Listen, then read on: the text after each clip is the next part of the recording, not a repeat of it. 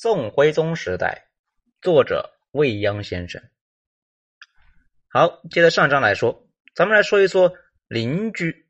说了邻居呢，咱们先说辽。辽宋关系呢，是那个时代天下最重要的双边关系。宋夏的关系呢，还有辽夏的关系呢，都依附于此。辽宋关系，那也是大宋经济社会发展稳定的压舱石。按照和平协议啊，宋辽约为兄弟之邦。哲宗归天，徽宗继位，这是重要的外交事件。宋辽两国那都会呢遣使通信，一方面履行告知义务，一方面呢是表示哀悼慰问，并祝贺新君登基。向大宋遣使的正是辽道宗，这年他六十八岁。在位最后一年，道宗耶律洪齐，辽国第八任皇帝。之前依次呢为太祖耶律阿保机、太宗耶律德光、世宗耶律物欲、穆宗耶律述律、景宗耶律贤、圣宗耶律农绪、新宗耶律宗真。辽太祖太宗作为开国的奠基之君，英明神武，那自无需多言。以后的朱棣呢，各有各的人生际遇，那就不一一介绍了。若论对宋辽关系影响之深远呢，首推辽圣宗时期。那咱们呢，就从圣宗开始吧。在辽国皇帝中呢，他也确实很不一般。不过呢，介绍圣宗，那还得从他母亲说起。没办法呀，妈比他的名气大，也更有故事。杨家将中的萧太后，那就是这位了。历史上，辽国的太后几乎呢都姓萧，但是这位名气太大，以至于呢萧太后成为了他的专属。萧太后小名燕燕，大名萧卓。萧燕燕名字呢很委婉啊，却是一位杰出的政治家、军事家，并未虚言呢。事实如此，是个人物，更是一个传奇。燕燕出身名门。父亲萧思温，辽国重臣，北朝宰相，驸马；母亲辽太宗的女儿，燕国大长公主，皇亲国戚，金枝玉叶。自幼呢，聪明伶俐，稍有长成，那更是姿色绝美。更难得的是啊，虽然是出身高贵，却毫无娇惯之气。小小年纪便做事沉稳细致。萧思温一生无子。只有几个女儿，要说呢，人生没有遗憾，那都是骗人的。不过看到燕燕，他也很知足，时常感慨呀：“此女必成大事。”父亲二女儿，那自是无原则的。不过呢，这位萧父亲确实是眼光毒辣。他如果能够知道以后女儿这个成就呢，那更是当人生无憾了。景宗继位，萧思温呢，因为拥有大功。燕燕进宫为妃，很快就会被封为皇后。时年十六岁，十六岁豆蔻年华，萧皇后却不是怀春少女，怀的是天下。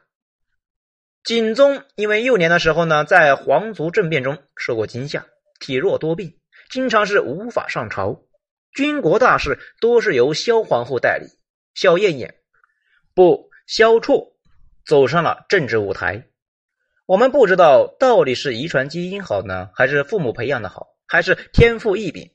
总之呢，面对着这么庞大的帝国，理不清的政务，十几岁的皇后运筹帷幄，杀伐决断，长袖善舞，游刃有余。草原多豪杰，巾帼不让须眉，干的实在是太好了。六年之后，皇帝直接告诉群臣，以后啊，在写到皇后的言论的时候，可以直接用朕。自秦始皇以来，朕就是皇帝的专属。称朕意味着萧绰可代替皇帝行驾职权，辽国爱胜并立。实际上，朝政多决于皇后。公元九八二年，景宗驾崩，十二岁的长子呢，农绪继位，萧皇后就变成了萧太后，临朝称制，统领朝政，时年二十九岁。萧太后走上了更大的舞台中央，这上台容易啊，唱戏难，为何呢？身旁无人，独角戏怎么唱呢？父亲萧思温虽然是重臣，却早在他当皇后的次年呢就被政敌所猎杀。他又没有兄弟可以依靠，萧太后无外戚可援手啊，孤儿寡母，身无外援。诸王宗室那虎视眈眈，宋夏狼似在侧，一时间那已是险象环生。太后召集群臣就问计啊，哭着说该怎么办呢？大臣们那多是沉默不语啊，估计很多人心里就乐开花了呀，就等着这一天呢。萧太后的眼泪更是让他们觉得新鲜和解恨。太后似乎又变成了燕燕，燕燕那是一边哭啊，一边用眼角的余光扫视着大臣们，她在等待。这时候，殿中走出一人，朗声说道：“太后只要信任我等，国事无忧。”太后闻之，收住眼泪。转忧为喜，就在等他表态。此非他人，韩德让。这原本呢也是个老熟人，杨家将里面那个让很多人恨透了的韩昌延寿的原型，就是他。只不过呢，韩德让那可比小说里边厉害多了呀。他们让韩家更是不得了，在大辽国，除了皇族、后族，就属于韩家。有辽一带，论汉人贵族。韩家无人出其右。韩德让爷爷六岁的时候呢，由汉帝被辽军掳去，以奴隶的身份一步一步走向政坛，深受辽帝信赖，成为了汉臣中的佼佼者。辽国确立的汉家典章制度，其大功不可没。韩德让父亲官居南京留守，封燕王。奴隶封王牛啊，这是一个奴隶在异乡。异族奋斗、功成名就的传奇，父祖两代的积累让韩家在辽国那是树大根深。但是啊，真正让韩家枝繁叶茂、权倾朝野、名留青史的是韩德让。你以为他靠的是祖宗的庇护吗？错，契丹人眼里面才不如沙子呢。当年宋太宗北伐高梁河之战，被打的是丢盔卸甲，最后呢，坐着驴车狼狈的脱险。谁干的？韩德让，时年三十八岁，由此德让成为辽国汉臣中的第一人。不过，想更上一层楼，他依然需要贵人相助。不错，贵人那就是萧太后，或者说呢，萧燕燕。在父亲和丈夫景宗死后，太后燕燕的乳名那再也无人敢叫，也没人能叫，除了韩德让。他们的关系不一般，是故人。或者通俗的说，旧情人。韩德让长燕燕呢十二岁，燕燕长成之时，德让已经是名满天下。一个是皇亲国戚，金枝玉叶；一个呢是北方豪族，汉臣领袖。不知道是德让倾心燕燕的绝世容颜，那还是燕燕呢钦佩德让的智勇双全呢？又或者说，这是辽汉权贵之间的政治交易？又或者？兼而有之呢。总之，他们定亲了。从后来一生相扶相守来看，我们更愿意相信呢，他们是真爱。谁说肮脏的政治里边就没有爱情之花盛开呢？这样的话，景宗就是第三者。只是皇帝太牛，燕燕无奈啊，德让无语，这对鸳鸯就此呢劳燕分飞。朝堂之上虽然常见，但君臣而已。皇帝驾崩，太后孤立无援，如此困境，面对旧情人燕燕，又怎能够不触景生情，潸然泪下呢？女人的眼泪是征服男人的利器，尤其是旧情人的眼泪。呵呵，情人那还是老的好。德让没有让燕燕失望，他勇敢的站了出来。在这里面，他当然有着复杂的政治算计。德让四十一岁了，已不再是年少青春。他已经是韩家这个北方最强汉人家族的大家长，更是辽国汉臣的翘楚，他必须得算计。实际上呢，还有一种说法，当年景宗病危之际呢，燕燕就找到了德让。景宗驾崩之后，燕燕呢，更是在德让的协助之下，才以迅雷不及掩耳之势剥夺了各路诸侯的兵权，成功拥立圣宗继位。如此说来，他们早就是暗通款曲。